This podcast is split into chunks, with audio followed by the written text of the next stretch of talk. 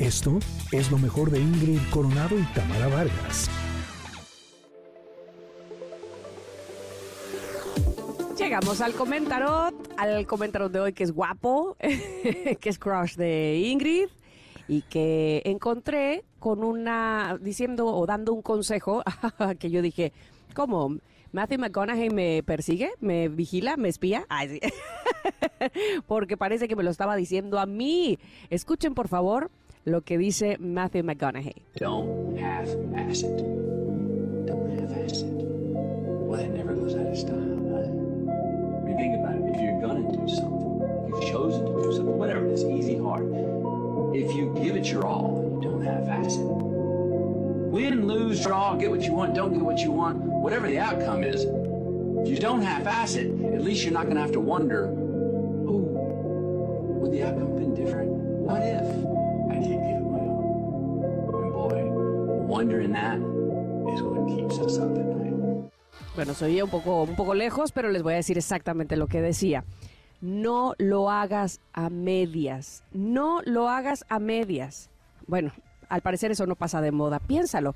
Si vas a hacer algo, si has elegido hacer algo, lo que sea, fácil o difícil, si lo das todo y no lo haces a medias, ganes, pierdas o empates, consigas lo que quieres o no lo consigas, sea cual sea el resultado, si no lo haces a medias, al menos no vas a tener que preguntarte, ¿hubiera salido diferente? ¿Qué hubiera pasado si lo hubiera dado todo? Y preguntarte eso es lo que te mantiene despierto todas las noches. Claro, sin poder dormir, sin pensar, o más bien con insomnio, pensando de, uff, y si me hubiera atrevido, y si lo hubiera hecho diferente, y si hubiera dado todo, deja tú diferente, si no me hubiera quedado ahí tibio, a medias tintas. Y cuando digo, bueno, este hombre me espía, fíjate que justamente eh, este fin de semana, bueno, desde el jueves, eh, perdón que va a poner un- una una experiencia muy personal o personal pues, este, pero la tengo muy a la mano. Eh, desde el jueves hasta el domingo mi marido entró a una competencia a la que nunca había ido a ese nivel, digamos, es su primer nacional en eso. ¿De ¿no? qué? De golf. Se, se hizo eh, ganador del regional después, hace unos meses y entonces pues lo mandaron al nacional por primera vez. ¿Neta? Sí, bueno, ¡Qué cool! ayer quedó en segundo lugar. A difer- ¿Nacional? Sí, a diferencia de un golpe. Eso fue lo que... Y entonces Ernesto estaba tan contento, tan contento. Y me volvió a decir algo que él me repite muchas veces a mí, para que veas que todo es equilibrio. Y me dice, nosotros no tenemos ningún tatuaje. Y me dice, ¿sabes qué? Me voy a tatuar la frase que siempre te digo. Si no vas por todo, entonces ¿a qué vas? Y le dije, es que además, le dije, me parece muy bien que te la tatúes. Y ya estábamos muy contentos y haciendo videollamada con Ojo Remy. Qué padre, qué felicidad. Y luego, me- aparte, me enseñaba, mira, este fue el que me ganó por un golpe. Hola, señora, ¿qué tal? Así, super brother ya. En fin. Y yo le decía, me, me queda claro que es tu filosofía de vida, no solamente para jugar, que él juega matatenas y quiere ganar, pero a lo que voy es, es su filosofía de vida, de verdad lo da todo. Y, y como les decía yo a mis hijas, no es que no pierda nunca, o no es que no se equivoque, pero queda en él la satisfacción de saber que, es, que, dio lo mejor que él tenía con todo lo que tenía. eh, y, que no se quedó co- con, nada, ni, ni que lo hizo a medias, ni fue mediocre, ni, ni fue a medias tintas, ni tibio, ¿no? Y, y eso evidentemente es algo que, eh, digamos que a mí me falta fortalecer, sobre todo la constancia. Y ahí es donde quiero poner el punto, sobre todo en este, en este comentarot. Eh, no es que yo no haga las cosas con toda mi pasión y con todo mi amor, eso siempre lo he hecho. Sin embargo, creo que donde flaqueo es en la constancia, que de repente digo, va, hasta aquí, ¿no? ¿Cómo ves? Pues un 8.5 no, no está mal, ¿no? Sube a 9. este, pues estamos contentos todos, ¿para, para, qué, me, para qué más?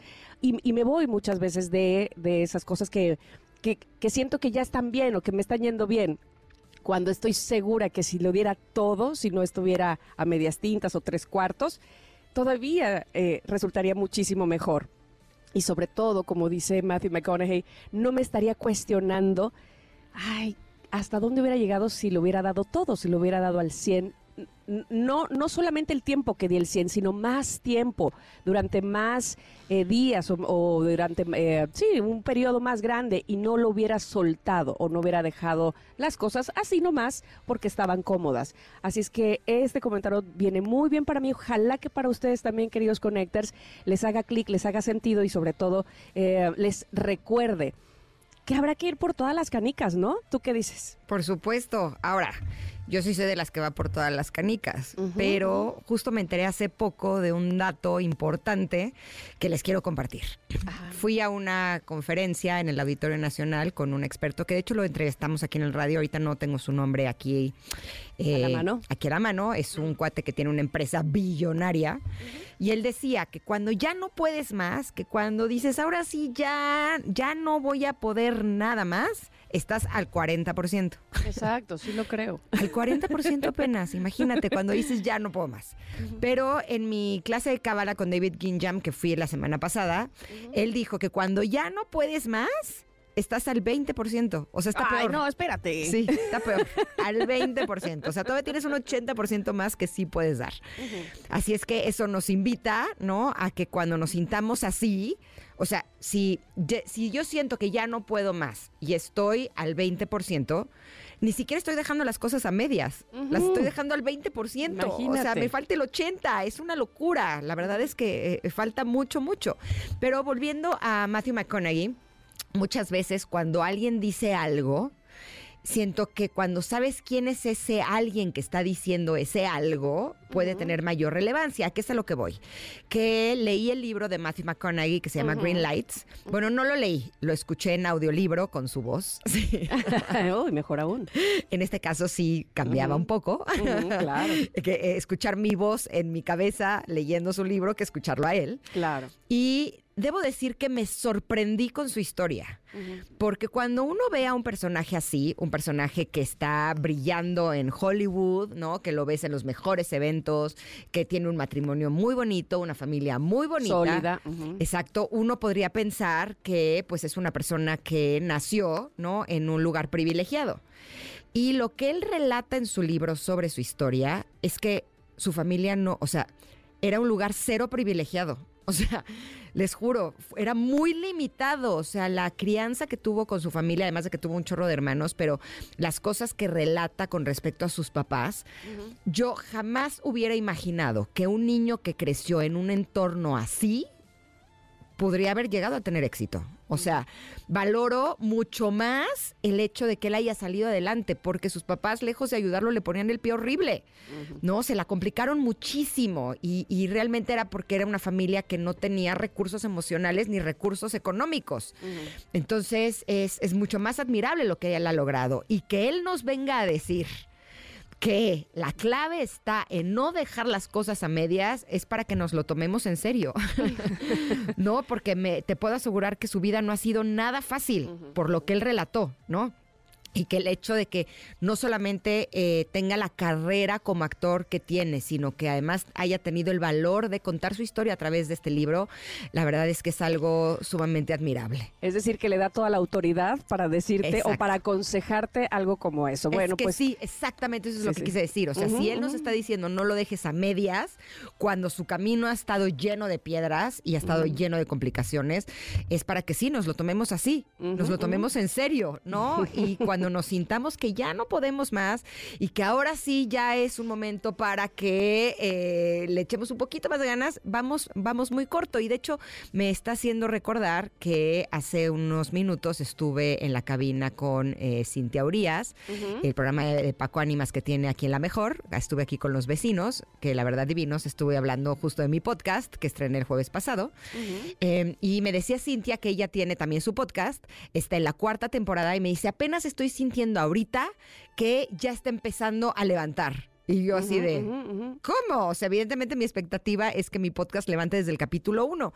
Y, y te digo una cosa, si me pongo a ver, mi capítulo 1 está arriba de lo que ella ha hecho en cuatro temporadas. Y entonces digo, es que me tengo que sentir súper agradecida, ¿sabes? O sea, como que muchas veces también lo que quiero decir es que no nos sentimos exitosos por lo que estamos haciendo porque siempre creemos que podemos hacer más. ¿No? Y tenemos que darnos cuenta que cada paso que damos es un éxito, ¿no? De acuerdo, de acuerdo. No confundir el, eh, como no di el 100, entonces no valgo nada. Evidentemente no es así, pero, eh, y, y como bien dices, no solo valorar, sino tomar en cuenta, Ajá. enfocarnos en lo que sí hemos hecho y no claudicar. Me No, parece que ahí. Y ver dónde está nuestra expectativa, porque a veces nuestra expectativa es un millón. Y a lo mejor eh, llegamos eh, ¿no? a un número que no es ese millón, que es nuestra expectativa, y creemos que lo hicimos a medias, creemos que estamos a medias y no nos damos cuenta que todo tiene un proceso, ¿no? Eh, justo ahora me estoy acordando que el fin de semana pasado mis hijos jugaron un torneo y se enfrentaron a unos chavos oaxaqueños que juegan una y dos categorías arriba de mis hijos. Y entonces yo me puse a hacerles eh, coco wash. no, no es coco wash, como que estuve de animadora, ¿no?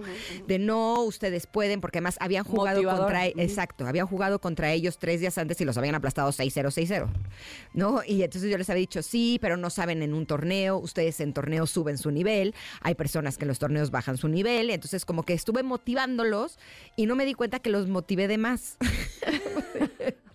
Porque entraron a la cancha a darlo todo y en eso en un golpe Paolo quiso salir de la cancha para darle a la pelota y se terminó estampando contra el poste de la red y se terminó lesionando, terminó en el piso llorando, mal, no sé qué. Y entonces después al día siguiente como que empezamos a reflexionar qué es lo que había sucedido, justo en esto de no dejar las cosas a medias, ¿no? De darlo todo.